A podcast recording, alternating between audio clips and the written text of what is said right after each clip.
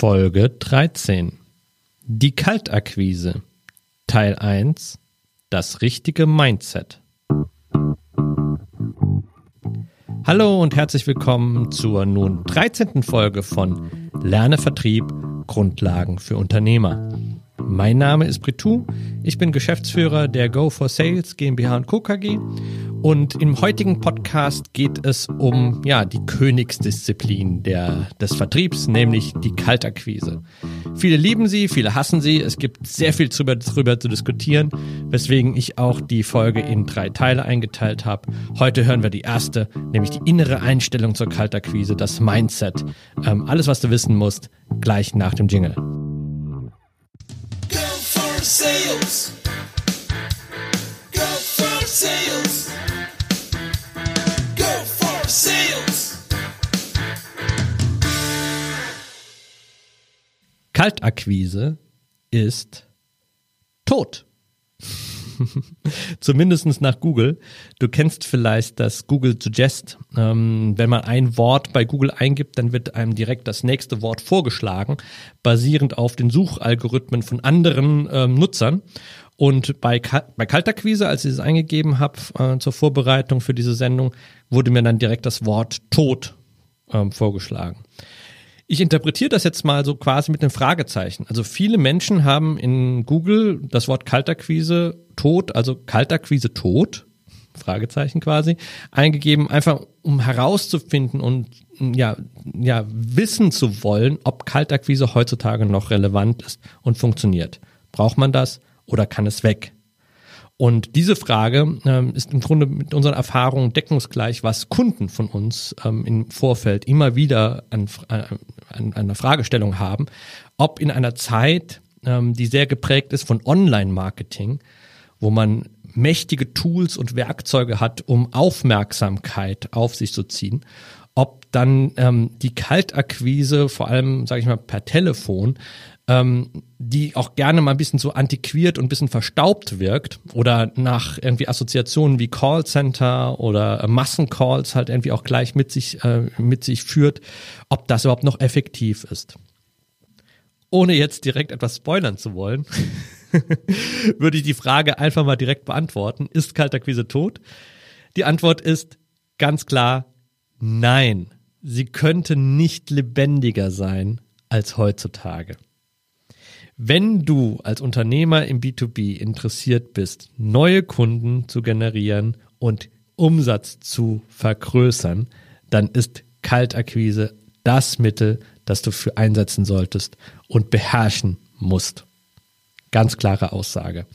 Ähm, die Hintergründe, das ist auch ein bisschen Teil dieser, dieser Podcast-Reihe jetzt in drei Teilen, ähm, das jetzt genau herauszufinden.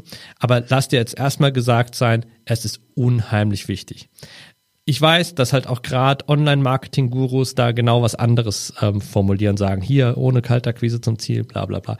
Online-Marketing, haben wir schon öfters drüber gesprochen, ist unheimlich wichtig, ist ein tolles Tool, es ersetzt allerdings nicht die Akquise. Die Akquise ist Handarbeit, sie ist Individualarbeit ähm, und kann nicht durch Bots oder durch generischen Content gemacht werden. Das ist alles wichtig, nur es gibt, muss immer noch Leute geben, die die Akquise können und vor allem auch die Kaltakquise. Immer wenn ich Kunden genau das sage dass Kaltakquise wichtig ist, dann seufzen sie meistens. sie sind schon fast enttäuscht, dass äh, Kaltakquise so ein wichtiger Teil ist. Weil ähm, die meisten natürlich sich vielleicht gewünscht hätten, dass es einen anderen Weg gibt. Warum? Weil viele schon Erfahrung mit Kaltakquise haben und auch von mit schlechter Kaltakquise äh, Erfahrung haben und insgesamt den Weg der Kaltakquise als ähm, erschwerlich erachten, beziehungsweise auch als unangenehm, sie selber durchzuführen. Das ist ganz normal und ähm, genau über dieses Thema werden wir heute auch sprechen. Ähm, nichtsdestotrotz ist es irgendwie auch immer ja, interessant, diese Reaktion zu sehen. Du sagst, ja, das ist unheimlich wichtig und dann kommt erstmal ein, oh mein Gott, wirklich? Muss ich das jetzt tatsächlich nochmal versuchen? Ja, tatsächlich nochmal, aber diesmal bitte richtig. Denn ähm, jetzt kommt ein ganz wichtiger Punkt, wenn ich äh, von Kaltakquise spreche, spreche ich nicht von der Rolle von Promotern zum Beispiel, die auf der äh, Fußgängerzone rumrennen und Zettel verteilen. ja, Papiermüll produzieren. Das meine ich nicht mit unserer Art der Kaltakquise. Wenn ich von Kaltakquise spreche, meine ich nicht E-Mail-Kaltakquise. E-Mail-Kaltakquise gibt es und das ähm, lehren wir auch und schulen wir auch, wie E-Mail-Kaltakquise funktioniert.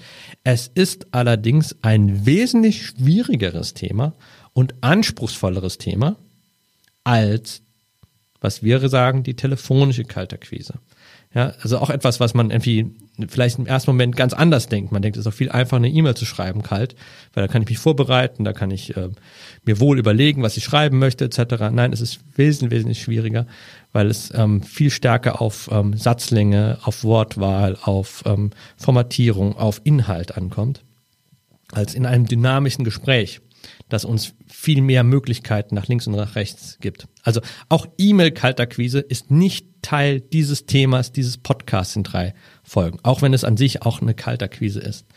Und ähm, ich meine auch nicht die Kaltakquise mit Werbegeschenke verteilen oder irgendwie beim Kunden halt auch persönlich aufschlagen. Und hier bin ich. Würdest du mal kurz 40 Minuten meine Präsentation dir anschauen? Auch das ist nicht das, was ich hier mit Kaltakquise meine. Und jetzt kommt der wichtigste Punkt. Ich meine auch nicht die telefonische Kaltakquise, wie sie Callcenter durchführen. Es geht um telefonische Kaltakquise, es geht aber nicht um Callcenter Kaltakquise. Es geht nicht darum, ich habe eine Liste, die telefoniere ich ab. Ich habe hier mein Skript vor mir liegen, das lese ich ab. Am besten halt irgendwie in drei Varianten, je nachdem, mit welchem ich spreche, und ratter das runter und hoffe, dass ich da irgendwas generiere.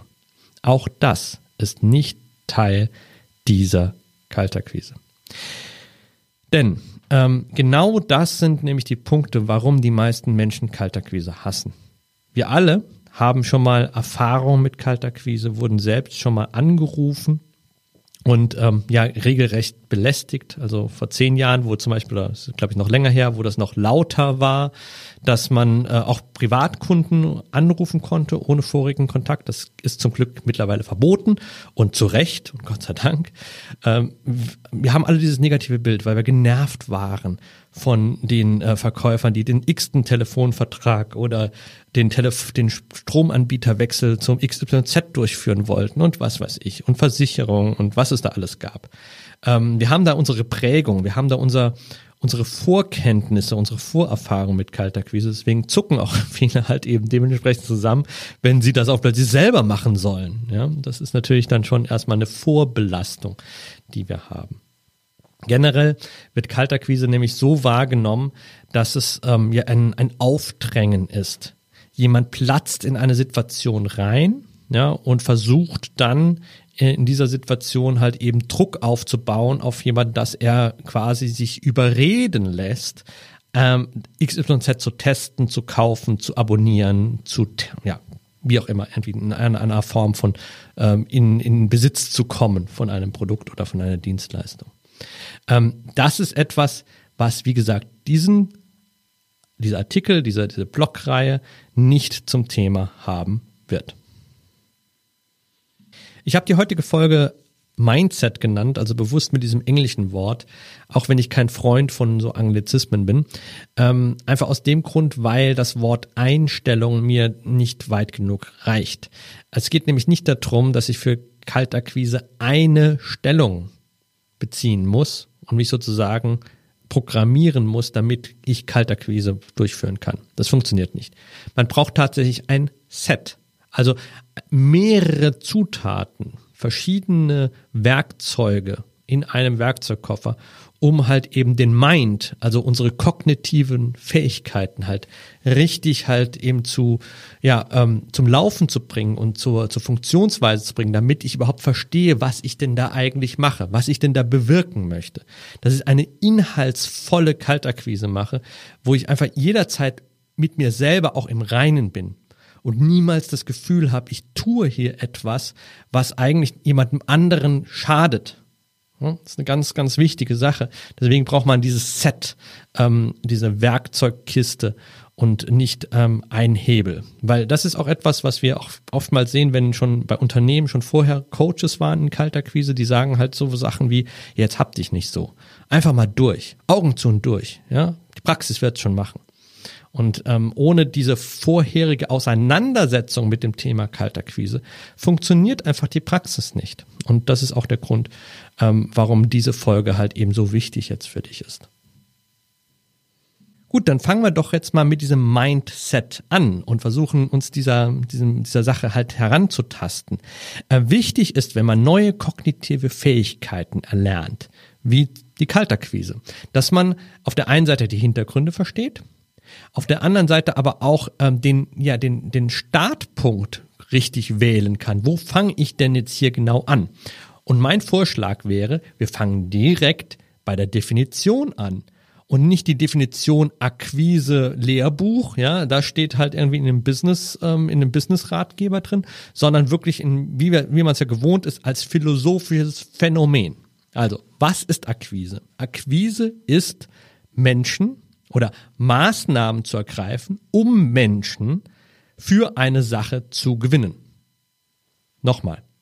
Maßnahmen oder eine Maßnahme oder mehrere Maßnahmen zu ergreifen, um Menschen für eine Sache zu gewinnen. Also du merkst, das ist eine sehr allgemeine Definition, weil es halt dieses Phänomen Akquise betrachtet. Und ähm, was jetzt einfach wichtig ist, dass man jetzt begreift, dass diese Akquise eben nicht nur im Vertrieb B2B stattfindet, sondern in ganz vielen Lebensbereichen. In vielen professionellen Lebensbereichen, wie, keine Ahnung, zum Beispiel äh, Politik ja? Also äh, die Politik oder Parteien versuchen uns als Wähler zu akquirieren. Also uns, die Wähler, äh, durch Maßnahmen für sich zu gewinnen. Oder, ähm, keine Ahnung, Personal, ähm, Personalabteilung in einer Firma. Äh, ein Personaler versucht, Mitarbeiter oder neue Mitarbeiter zu akquirieren, also für die Sache des Unternehmens dieser Position zu gewinnen. Das sind, sage ich mal, diese offensichtlichen Dinge, ja, weil sie irgendwie in diesem professionellen Umfeld stattfinden. Wer diesen Podcast kennt, weiß, dass wir da keine Trennung vornehmen. Etwas, was im Business to Business passiert, passiert nämlich auch privat.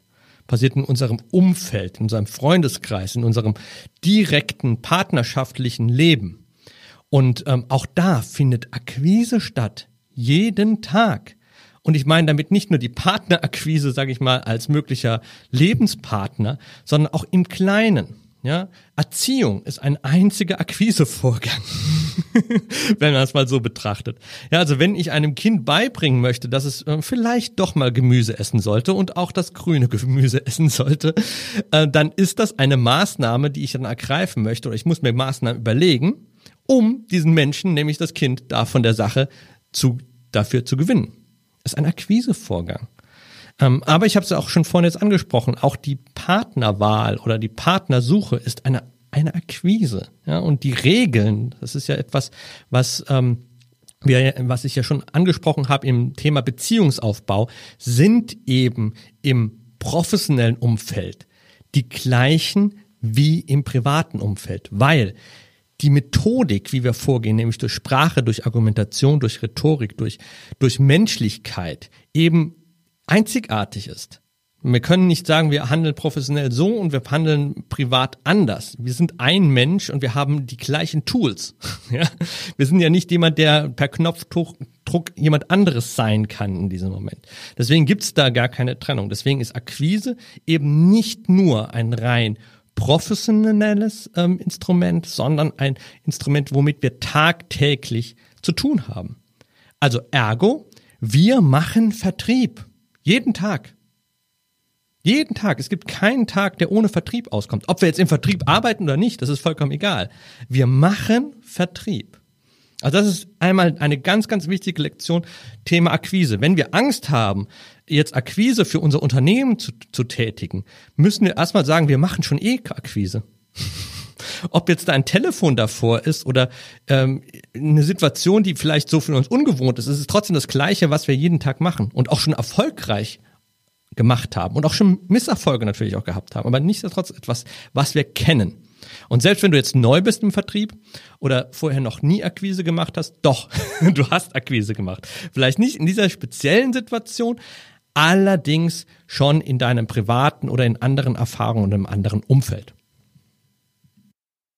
Es geht jetzt allerdings jetzt nicht nur um, das, um den Begriff Akquise, sondern wir wollten ja Kaltakquise ähm, definieren. Dementsprechend, was ist kalt?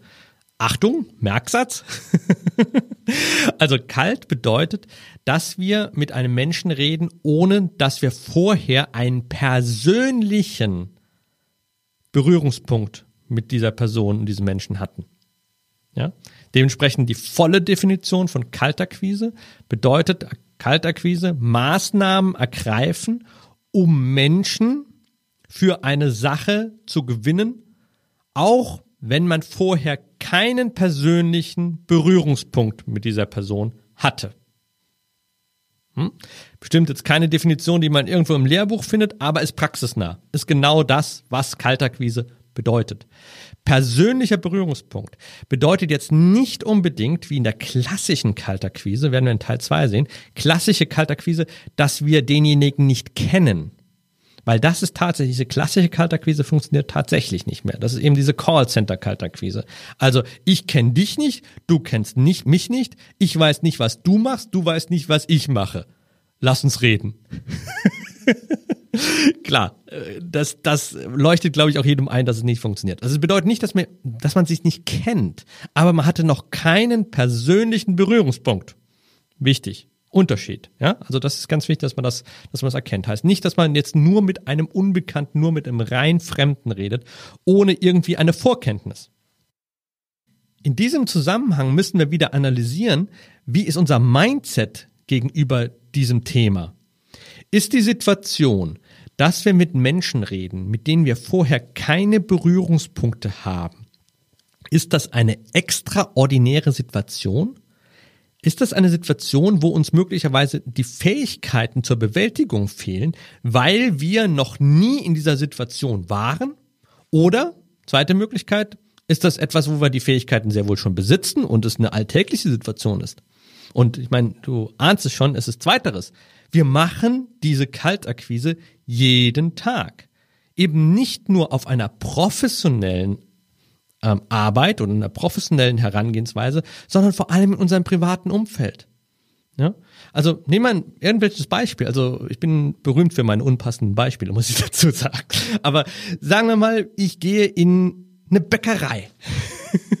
und dann kommt die äh, Bäckerei-Fachverkäuferin und fragt mich, was ich denn haben möchte ich bestelle da mein Brötchen und das angstfrei. Meine Stimme zittert dann in diesem Moment nicht. Ich habe keine Angst. Ich habe keine Befürchtung, dass ich in irgendeiner Form abgelehnt werde oder mir irgendwie etwas passiert. Ich bestelle mein Brötchen. Obwohl, und das ist ja seltsam, ich diese Person tatsächlich da mit dieser Person noch nie einen Berührungspunkt vielleicht hatte. Das erste Mal, wo genau diese Person mir ein Brötchen verkauft. Trotzdem funktioniert das. Vielleicht liegt es daran, also sie ist für mich ja auch nicht wirklich unbekannt, ja, auch wenn ich die Person selbst nicht kenne, aber die Rolle, die sie hat, ist mir nicht unbekannt. Ich weiß, was sie macht. Ich weiß, was ihre Rolle ist und wofür sie, weswegen sie mich anspricht. Ja, es wäre auch wirklich komisch, wenn sie mich fragt, was wollen Sie? Und ich, was wollen Sie denn? Warum sprechen Sie mich an? Wäre irgendwie seltsam. Oder noch besser, ich komme in die Bäckerei rein, äh, ich werde begrüßt, äh, was darf ich für Sie tun? Und dann sage ich, also eigentlich würde ich gerne ein Brötchen bei Ihnen kaufen, aber da ich Sie nicht kenne, äh, möchte ich erstmal, dass Sie mir eine E-Mail schreiben an info@ und vielleicht schicken Sie einfach mal Ihr ganzes Sortiment an Backwaren mit und ich komme dann nochmal morgen mit meiner Entscheidung. Also äh, geht nicht, äh, ulkige Situation würde so nicht funktionieren. Ähm, was ich damit sagen möchte, wir reden jeden Tag mit Menschen, wo wir noch keine Berührungspunkte hatten. Äh, die Mehrheit der Menschheit besteht aus Leuten, wo ich noch nie einen Berührungspunkt hatte. Was hilft, und das ist, äh, werden wir wie gesagt in der, in der, in der Folge zwei auch klären, ist, dass wir die Rollen kennen. Also ich weiß, was diese Person möchte. Ich weiß, was, was diese Person mir, was die Aufgabe dieser Person ist. Das, dieses ein, äh, dieses Einschätzen ist wirklich wichtig. Wenn es jemand mir auf der Straße mir begegnet und mir ein Brötchen in die Hand drückt, wäre ich erstmal skeptisch. Warum gibt der mir ein Brötchen und äh, ist das Brötchen vergiftet? Äh, was, was ist mit diesem Brötchen? Ähm, das wäre eine Situation, die wäre etwas seltsam. Die wäre wirklich extraordinär, weil sie mir einfach in der Situation selten passiert. Aber der Umgang mit Menschen, wo wir keine Berührungspunkte haben, ist auch etwas, was ganz normal ist und zu unserem Alltag gehört. Bestes Beispiel für Kaltakquise im privaten Bereich ist natürlich die Wahl des Partners, des Lebenspartners. Also der Mann fürs Leben oder die Frau fürs Leben. Auch wenn das jetzt so äh, technisch klingt, aber es ist ein Akquisevorgang, der hier vorgeschaltet wird, bevor man jemanden findet. Oder dass man jemanden findet, hat man halt im Vorfeld Akquise betrieben. Es geht eben nicht anders. Und nicht nur irgendwelche Akquise, sondern Kaltakquise. Denn wir sind mit Menschen zusammengekommen zu einem Zeitpunkt irgendwann, wo wir noch keinen Berührungspunkt hatten. Ja? Wenn, da kann mir keiner erzählen, dass Kaltakquise tot ist. Denn wenn Kaltakquise tot wäre, wären wir alle tot. Dann hätten wir keine Nachkommen mehr. Ja? Oder wir würden in einem sehr, sehr inzestiösen ähm, Beziehungen leben. Und ich weiß nicht, ob es uns dann auch noch geben würde. Keine Ahnung. Ähm, auch Empfehlungsmarketing würde dann nicht funktionieren. Klar, wir kennen alle die Beziehungen, wo wir mal eingeführt worden sind. Hey, du, ich kenne da einen Freund, der hat einen Freund und ähm, die ist Single. Aber das ist auch nicht der normale Weg, ja. Die meisten Menschen treffen sich halt spontan. Also es klingt jetzt viel besser. Also nicht Kaltakquise, sondern Spontanakquise. Ja, klingt jetzt positiver irgendwie. Also eine Situation, wir treffen jemanden, wir hatten vorher keinen Berührungspunkt mit dem. Auch diese Situation war irgendwann mal Teil von uns und wir haben sie in meisten Fällen gemeistert und vielleicht auch wieder nicht gemeistert und sind wieder von vorne losgegangen. Aber es ist etwas, eine Fähigkeit, die wir haben, die wir benutzen, nämlich Menschen anzusprechen, ohne vorher einen Berührungspunkt zu haben im privaten Bereich. Aber auch hier sind die Menschen, die wir akquirieren, die wir ansprechen für diese persönliche, private Akquise, uns nicht fremd oder unbekannt. Ganz im Gegenteil, es gibt ja meistens etwas, was wir in welcher Form auch immer attraktiv finden, was uns fasziniert, was uns heranzieht, also eben genau nicht fremd ist, sondern besonders ja wertvoll erscheint und eine Anziehungskraft mit sich bringt. Das heißt, wir haben hier bereits eine Information über diese Person, bevor wir sie ansprechen, bevor wir fragen, ob wir mal zusammen ausgehen, Kaffee trinken oder was auch immer machen. Ja? Ähm, oder wie Paul Watzlawick, der Philosoph, äh, so schön sagt, wir können nicht nicht kommunizieren. Das heißt, durch Körpersprache, durch Gestik, durch visuelle Erscheinung äh, haben wir bereits einen Eindruck. Das heißt, diese Person ist uns tatsächlich nicht wirklich fremd, sondern wir haben einfach vorher keinen Berührungspunkt mit dieser Person gehabt. Ich glaube, dieses Beispiel illustriert ganz gut, was ich damit meine und was der Unterschied ist zwischen fremd und keinen Berührungspunkt haben. Du merkst jetzt, worauf ich hinaus möchte, nämlich Punkt eins: wir besitzen bereits alle kognitiven Fähigkeiten für eine Kaltansprache, Kaltakquise. Denn Punkt zwei: wir machen es bereits jeden Tag. Ja, es ist nur einfach dieses ungewohnte Umfeld, was, was uns erstmal ein bisschen Schwierigkeiten bereitet, das am Telefon zu betreiben und in einen professionellen Kontext zu bringen.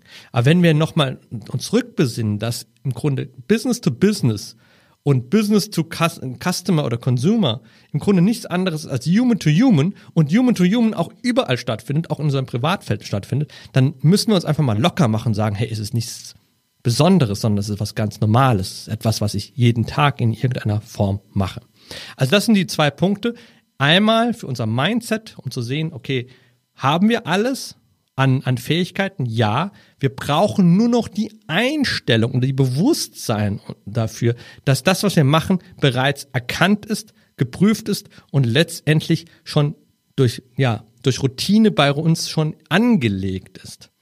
Was vielleicht fehlt, wäre Punkt drei, dass man das moralisch auch einordnen kann. Also nochmal bei dem Beispiel private Akquise, ja, ich möchte halt quasi jemanden, einen Partner für mich finden, für, für mein Leben finden, dann gehe ich ja auch nicht hin und habe ein schlechtes Gewissen, wenn ich mich anbiete, Anführungszeichen. Ja? Also wenn ich jemanden treffen möchte, mit jemand eine Beziehung führen möchte, habe ich kein schlechtes Gewissen über mich, weil ich sage, oh mein Gott, das bin ja ich. Oh Gott, ich habe ja so viele Fehler und ich bin ja noch unfertig und ich bin ja noch nicht fertig entwickelt. Aber tatsächlich haben viele Menschen, Leute, haben Menschen halt Probleme mit ihrem Produkt, weil sie sagen, ah, das ist noch nicht fertig und oh, es sieht noch nicht so schön aus, wie es sein könnte. Ja, okay, alles klar. Aber warum habe ich denn da ein moralisches Bedenken dahinter? Bei dem Produkt, aber bei mir selbst zum Beispiel nicht. Also auch das, dieses Unperfekte einfach zum, zum Thema machen. Na klar, wir sind alles Menschen, wir sind unperfekt. Und dementsprechend sind auch unsere Produkte unperfekt. Trotzdem brauche ich kein schlechtes Gewissen zu haben, wenn ich es anbiete. Weil derjenige, dem ich es anbiete, ja immer noch eine Wahl hat. Also nicht dieses Gefühl aufbauen, ich möchte jemanden etwas aufdrängen, aufdrücken, irgendwie in eine Ecke drängen und auch manipulieren. Da werden wir, wie gesagt, im nächsten Teil genauer noch drauf eingehen. Dann gibt's noch einen vierten Punkt, also nochmal zusammengefasst. Einmal, wir haben alle Fähigkeiten, ähm, wir machen das jeden Tag, ähm, wir brauchen uns eigentlich über das Positive und das Negative erstmal keine Sorgen zu machen, weil wir immer noch jemanden haben, der das bewerten kann und das müssen nicht wir sein oder sollten nicht wir bewerten, sondern sollte jemand anderes bewerten. Und dann gibt es den vierten Punkt, nämlich die Einstellung zum Erfolg. Nämlich die meisten Menschen, wenn sie mit Kaltansprache, Kaltakquise anfangen, programmieren sich erstmal, dass sie sagen, oh, das wird wahrscheinlich eh nicht klappen. Oder ähm, ja, die ersten 100 Telefonate trete ich ja eh in die Tonne. Also man versucht sich selbst schon so ein bisschen Druck wegzunehmen, indem man sagt, ah, es klappt ja eh nicht oder ich brauche ja gar nicht zu funktionieren. Ähm, trotzdem muss man sich darauf vorbereiten, was passiert denn, äh, wenn es doch klappt. Also wenn man das Ja kriegt und nicht die, das Nein. Und auch das ist etwas, was ich gerne noch am Schluss mitgeben möchte und vielleicht mit einem, ja, mit einem Beispiel aus meiner Karriere einfach mal unterlegen möchte. Nämlich es geht um meinen aller, allerersten Kaltakquise-Anruf. Der war damals für ein Marktforschungsinstitut, das für die Bundesregierung und für verschiedene Bundesministerien gearbeitet hat. Ja, auch die machen Marktforschung. das ist auch ganz gut, dass sie das machen, damit sie Trends und ähm, erkennen und auch wissen, was die Bevölkerung und die potenziellen Wähler halt auch möchten. Ähm, und da ging es damals darum, eine Umfrage zu erstellen, für die ich Teamleiter werden sollte. Und die basierte auf Kalterquise. Problem an der ganzen Sache, ich hatte keine Erfahrung mit Kaltakquise. ich sollte das Projekt leiten und hatte selbst keine Erfahrung da drin. Das war dann ein klarer Schluss für mich, dass ich Kaltakquise erstmal lernen muss.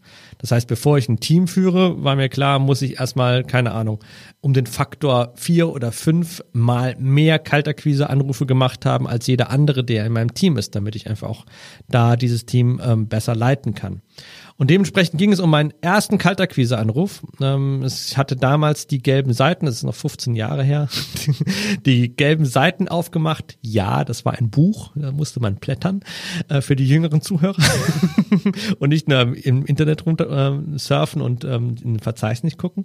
Habe ich in die gelben Seiten aufgemacht und damals war es Architekten, Bauingenieure angerufen ähm, und sie halt eben interviewt zu einem bestimmten politischen Thema.